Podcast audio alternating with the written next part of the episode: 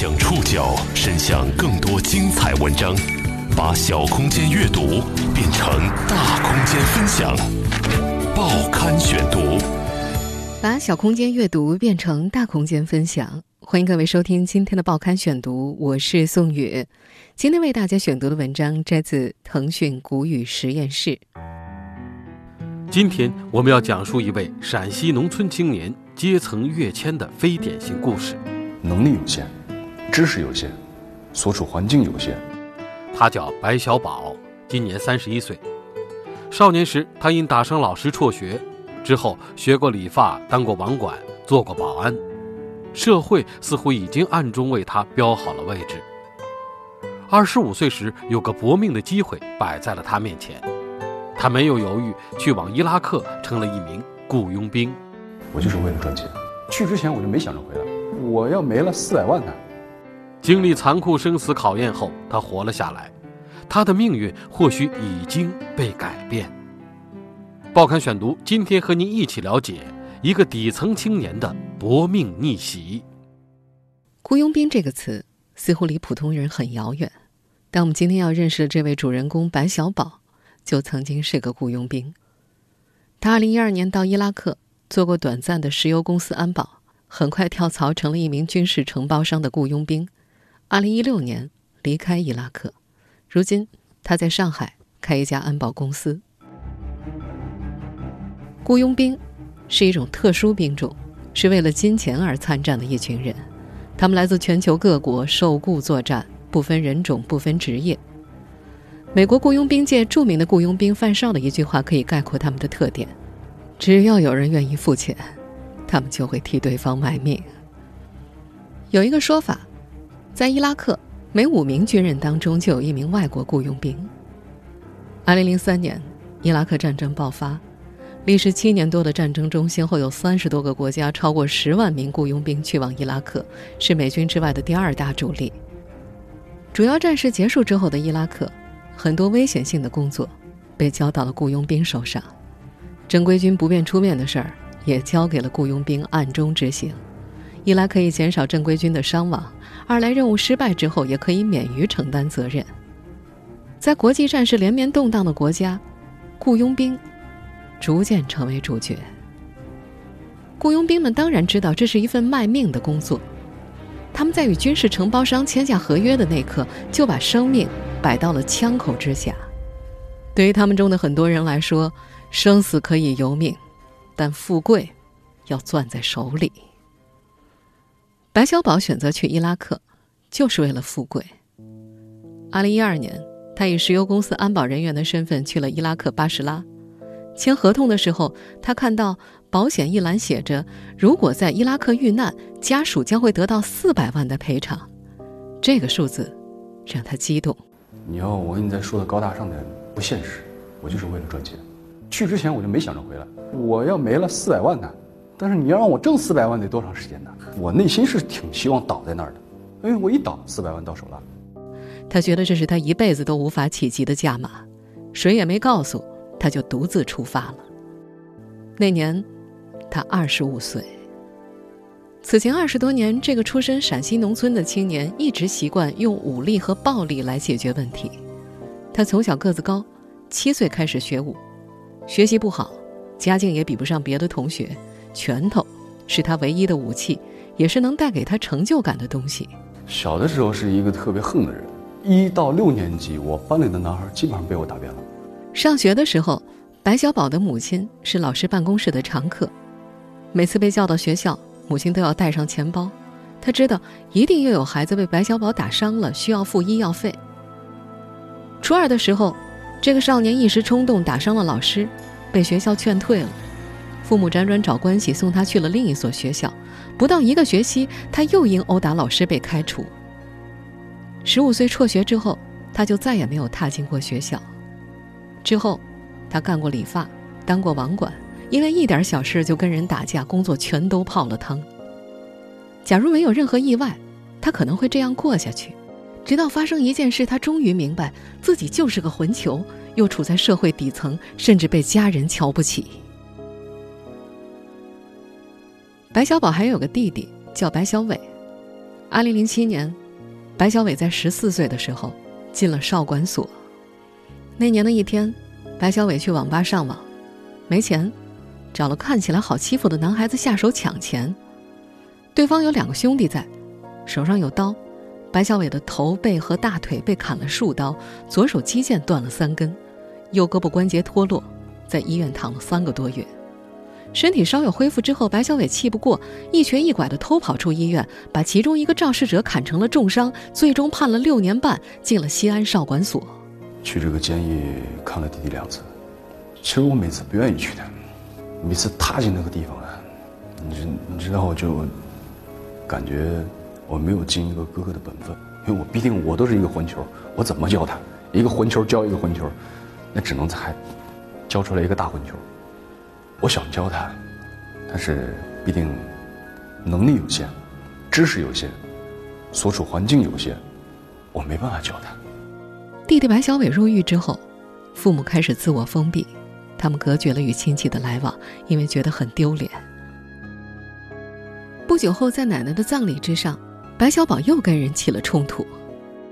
一众亲戚围着奶奶的骨灰盒讨论，说骨灰盒本来是木头做的，不值钱，没必要买这么贵。一个拿骨灰盒的亲戚不小心把骨灰撒出来一些，白小宝情绪失控，拉着那人就要上拳头。这时候，父亲一个耳光落在了他的脸上，把他打僵了。父亲跟他说：“这里没你说话的份。”这一巴掌把一直在当混混的他给打醒了。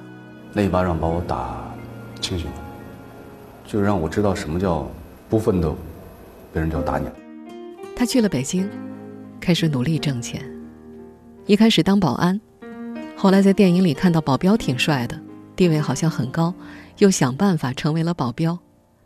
起初，他喜欢在朋友圈里晒给明星做安保时和明星的合照，什么李玟、朱茵、陈冠希，《金陵十三钗》的男主贝尔到中国拍戏的时候，他还为对方的家人做了半年保镖，这是他津津乐道的体验。但他很快发现，在国内做保镖和电影里是完全不同的概念。有活动的时候能够挣个几千块，有时也收入低微，地位低下，不过是个高级看门的。而当他看到在伊拉克的石油公司开出一个月三万人民币的高薪的时候，他毫不犹豫就报了名参加反恐安全培训。弟弟白小伟知道哥哥要去伊拉克的消息是在少管所里，他每个月有几次对外通话的机会，其中一个一定是打给哥哥的。那回，他照例询问哥哥最近怎么样，在做什么。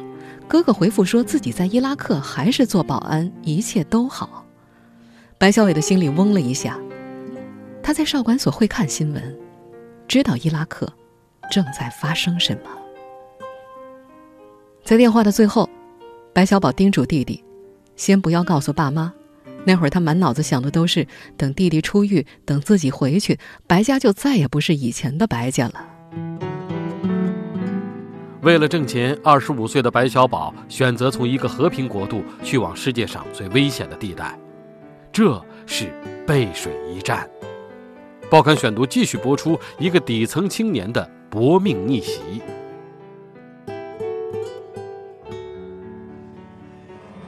知不知道伊拉克是个什么样的地方？正在发生什么事儿？知道，对我我已经做好准备了。你不怕死吗？没概念，我感觉我得活出点。价值，去赚钱，想把一切通过钱能解决的问题都给他解决了，所以我就去了。二零一二年，刚从巴士拉机场的飞机上下来的时候，白小宝被高温烘烤得满脸通红。巴士拉，伊拉克第二大城市，这里四季干旱，很少下雨，是典型的热带沙漠气候。六月的巴士拉地表温度高达六七十度。那天，白小宝穿着一身旧的黑衣服，随身行李只带了一身五幺幺特训服、一本《肖申克的救赎》、一小袋美金。他觉得血液在体内翻滚，一直冲上脑门。但是这样的兴奋很快就被恐惧取代了。落地的时候啊，然后就就听见旁边那个嘡嘡嘡响。然后我当时我说现在也不过年，这旁边没有中国人的。当时接我的还我还记得特别清楚，是一个。全身武装到牙齿的一个黑人先生，黑人见白小宝是个中国人，很诧异的看着他。黑人不说话，白小宝也诧异的看着对方。他跟着上了车，开出机场，这才发现，哒哒哒的声音是枪声。去营地的路上，白小宝看到，路边的每个人手里都提着枪，他觉得下一刻自己的前列腺就会不受控制。两伙人在干仗，我们从中间穿过去的，然后我就特别怕。马路上到处都是被炸毁的车辆，被炸毁的建筑，整个城市七零八落，就像进了一个大型炼钢厂一样，到处都是散落的零件。经过十几个检查站，一片连接一片的沙漠，车辆终于到达了基地。大门口放着一根杠子，网内是铁丝网，然后是防冲卡和混凝土，设置了一条三米长的 S 型路线入口，车辆只能缓慢的 S 型进入营地。这种设置是为了防止汽车炸弹袭击。再往里，是两米到两米五高的防弹混凝土墙。门口有一排握着 M 十六的伊拉克步兵，里边就是营地了。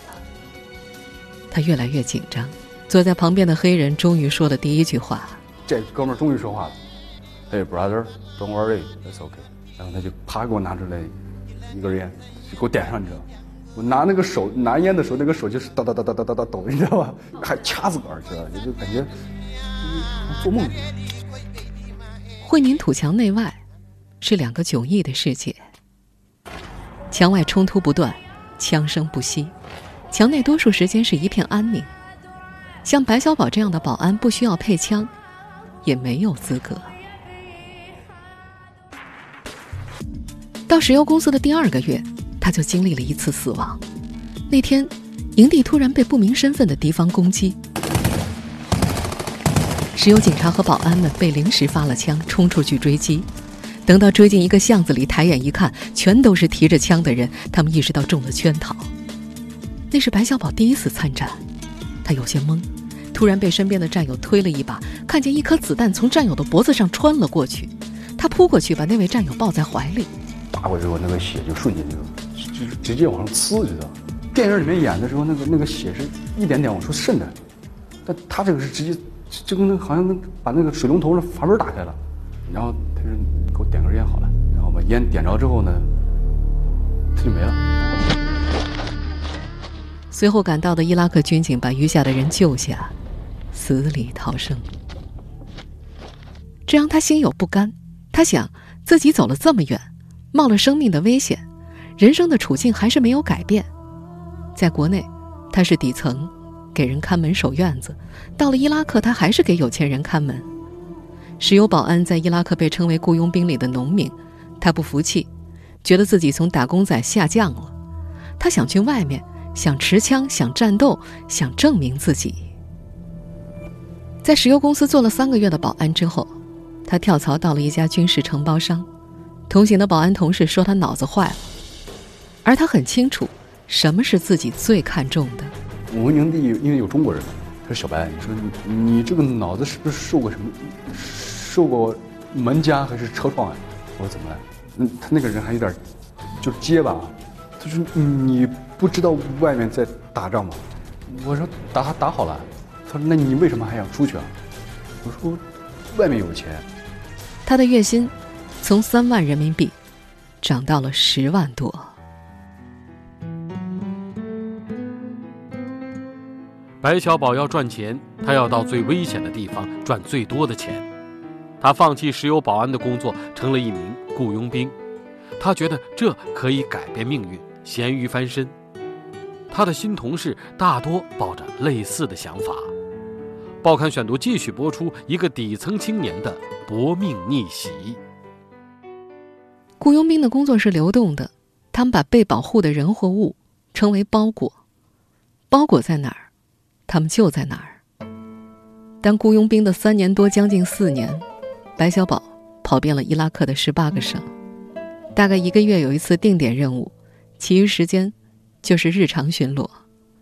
每到一个地方，他们用简易集装箱搭起住处，现买二手的空调，放上一个刚够平躺的床。最常吃的食物是大饼就西红柿炒蛋，用手抓着吃。去室外的时候，他们总是穿着长袖长裤，用口罩蒙住脸，不慎露出的皮肤。晚上会刺痛脱皮，不戴口罩的话，滚烫的细沙会被风吹进呼吸道里，灼伤呼吸道。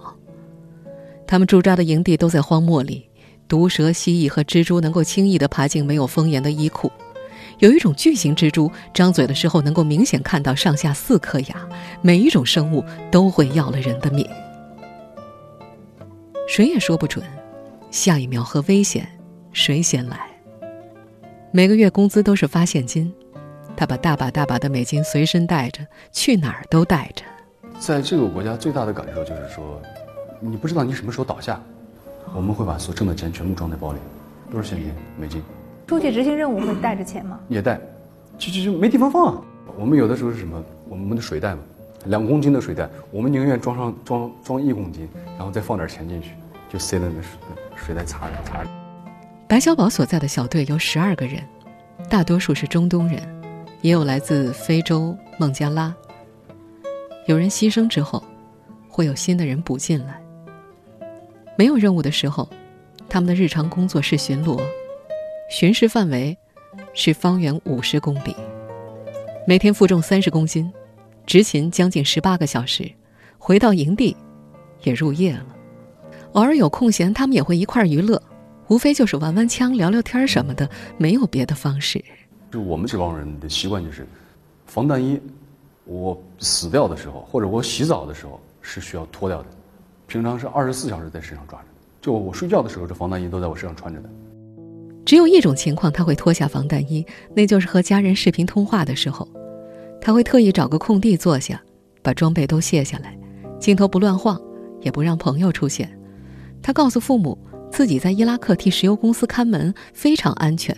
每次通话最多的就是安慰。当雇佣兵的那几年，每年都有一个月的假期。第一次回家的时候，弟弟白小伟到机场接他，那会儿。弟弟已经从少管所出来了。等回到家里，母亲见到白小宝第一眼就哭了，父亲则给他做了一份孜然炒肉，没怎么说话。在弟弟的记忆里，哥哥第一次回国显得很冷漠，不怎么说话，总是呆呆的，也不聊那边的事儿。他不让亲戚朋友来家里，也不出门见人。这个变化，白小宝自己也感觉到了。他解释变化的原因是害怕，他害怕见人。跟社会脱轨一年多，再见到人群，本能的反应就是躲避。除了害怕，那次回家，他的另一个情绪是满足。他回国前把赚的钱都存进了银行，下飞机之后特意去了趟银行取了十五万现金。回到家，他把现金摊在桌上，跟母亲说：“老太太，这是我给你的零花钱。”他说那一瞬间，过去经历的生死，似乎全值了。战火纷飞的国度，死亡司空见惯。白小宝经常和战友坐在一起聊死的方式，他们开着玩笑，靠手势、表情和蹩脚的英语，大概猜测彼此的意思。玩笑的深处是对死亡的恐惧。报刊选读继续播出一个底层青年的搏命逆袭。在伊拉克，白小宝看过太多死亡。战友接二连三的死去，每一个，他们都会亲自火化。伊拉克是不许火化的，他们在四下无人的荒漠里围出一个区域，把旁边警戒起来，搭个铁架子，把人放在架子上，下面再放个接灰的盆，倒上将近十公升的汽油，期间还得加几次木柴。我们所有人都都跪在那里。然后，白天温度六十多度的温度啊，守着一大堆火，火就那么烧着，让人感觉脸都快被要烤熟了。你知道烧一个人需要三个半小时到四个小时。看着尸体一点一点烧成灰，白小宝这才知道，原来一个人最难烧的不是头骨，而是胃和臀部。他们静静的看着，有时点三根烟放在旁边。有时每人扔个一千美金到火里，在这个时候，钱好像失去了钱的意义。看着战友烧成灰烬，谁都会本能的联想到自己。白小宝最怕夜深人静，他会忍不住的胡思乱想，想到父母年纪大了，身体不好，想到自己不知道还能不能活着回家。我唯一就比较害怕的就是回不去了。那时候知道害怕，想着我父母就以后没人管这那的，想的比较多。伊拉克的夜很黑，四周寂静的出奇。他往车顶上一躺，两只眼睛直勾勾的看着满天的星星。他哭了，有时候也会被战友撞见，最终往往会变成两个人坐在一块儿哭。那时候他是害怕的，他害怕自己不能活着回去，但是他却坚持认为自己不能回去，他要赚钱。白小宝是幸运的，雇佣兵合约结束，他还活着。他带着存款回了国，而曾和他并肩作战的十几名战友，先后死于暗杀和简易爆炸装置。他所在的十二人小队幸存者只有两个。报刊选读继续播出一个底层青年的搏命逆袭。二零一六年二月十号。白小宝通过多哈转机回国，他很清楚，这次回国，他不会再回去了。合约到期，他没再签下一年，带着一千多万存款回来了。在北京下飞机之后，他觉得自己好像从原始社会进入了文明社会。放下行李，他去了东直门一家兰州拉面馆。就是我把面。挑起来吃了第一口咽下之后，就哭了。那那那个感觉挺怪的，我就感觉我回来了，就是能能能吃到一口面，我这个突然感觉活着就是一种奢侈，真的太奢侈了，不敢再多求别的了。在伊拉克准备回国的消息，白小宝只告诉了一个阿拉伯人，也只能告诉他，其他的战友全都死了。二零一六年，伊拉克局势混乱。白小宝说，他所在的组织先后被清理，十二个人的小队被打到只剩下两个人。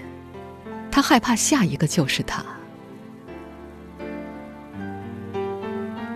回国这两年，白小宝变成了和以前完全相反的一个人。现在，他说他最怕与人起冲突，他不断提醒自己不要冲动。从伊拉克回来之后，他越发意识到生命的可贵，家人的可贵。让我知道生命的可贵，跟生命的脆弱；让我知道家庭的可贵，跟家庭的脆弱。活着真的挺奢侈的，不要去想那么多，珍惜你所在的家庭，珍惜你所在的国家。他还说，自己意识到生活在一个社会稳定的国家是一件多么幸运的事情。当你去经历那么多的时候，你就知道。这么乱一个世界，你却生活在一个特别稳定的国家。你晚上九十点、凌晨一二点，看马路上到处都是小姑娘。你在伊拉克敢吗？白天出去你还要成群结队的。可是这两年，他似乎不太适应回国以后的生活。国内的一切，都跟战场上不大一样。刚回国的时候，他依旧给老板当保镖，是一家教育公司的二股东。干了半年，公司融资上亿。老板把三分之二的资产转移到了美国，偷偷逃出去了。白小宝陪同老板到了澳门，以为是寻常出行。送到澳门机场的时候，老板跟他说：“跟我去加拿大吧，不回来了。”白小宝这才知道老板犯了事儿跑路了。后来他还投资开过一家餐厅，是两个合伙人一块儿干的，投了二百多万，店开起来谁也不会管理，全赔了。在踩了一个又一个坑之后，他最终还是干回了老本行，找了位合伙人，开了间自己的安保公司。在上海一座写字楼租下的办公区里，摆着新置办的红色木质家具，整套茶具，全自动的垃圾桶，一切都是新的、时髦的。他今年初结了婚，买了三套房子和自己最喜爱的丰田霸道。他是个爱炫耀的人。不久前接受采访的时候，他十分乐于和记者分享自己身上的物件。他给记者看手表，宝珀，十八 K 铂金的，十八万六，他把珀念成铂。手镯是宝格丽的，五万零六百，打火机是巴宝莉的淘来的，一万五。他还向记者展示刚买的西装，好莱坞明星同款，特意找了好久，买了四万多块。他认为记者理解不了他现在花钱的心态，他觉得由于创业，他必须要装扮的跟那个层次的人一样才能融进去。虽然他的胃还是从前那个胃，吃不惯山珍海味，最爱的依旧是肯德基、麦当劳里的可乐汉堡。但他显然是享受于此的，眉飞色舞的表情和忍不住反复分享的欲望暴露了这一点。对于曾经的经历，他很少提及。那位唯一存活的阿拉伯战友为他特意下了微信，时不时会给他发来照片，告诉他当地熟人的处境。他曾经认识的那些伊拉克人，一个接一个死去了，有的就死在家门口，而他。则不愿意再去想这些。他三十一岁了，他说过去几十年从来没有一天为自己活，现在他要为自己活着。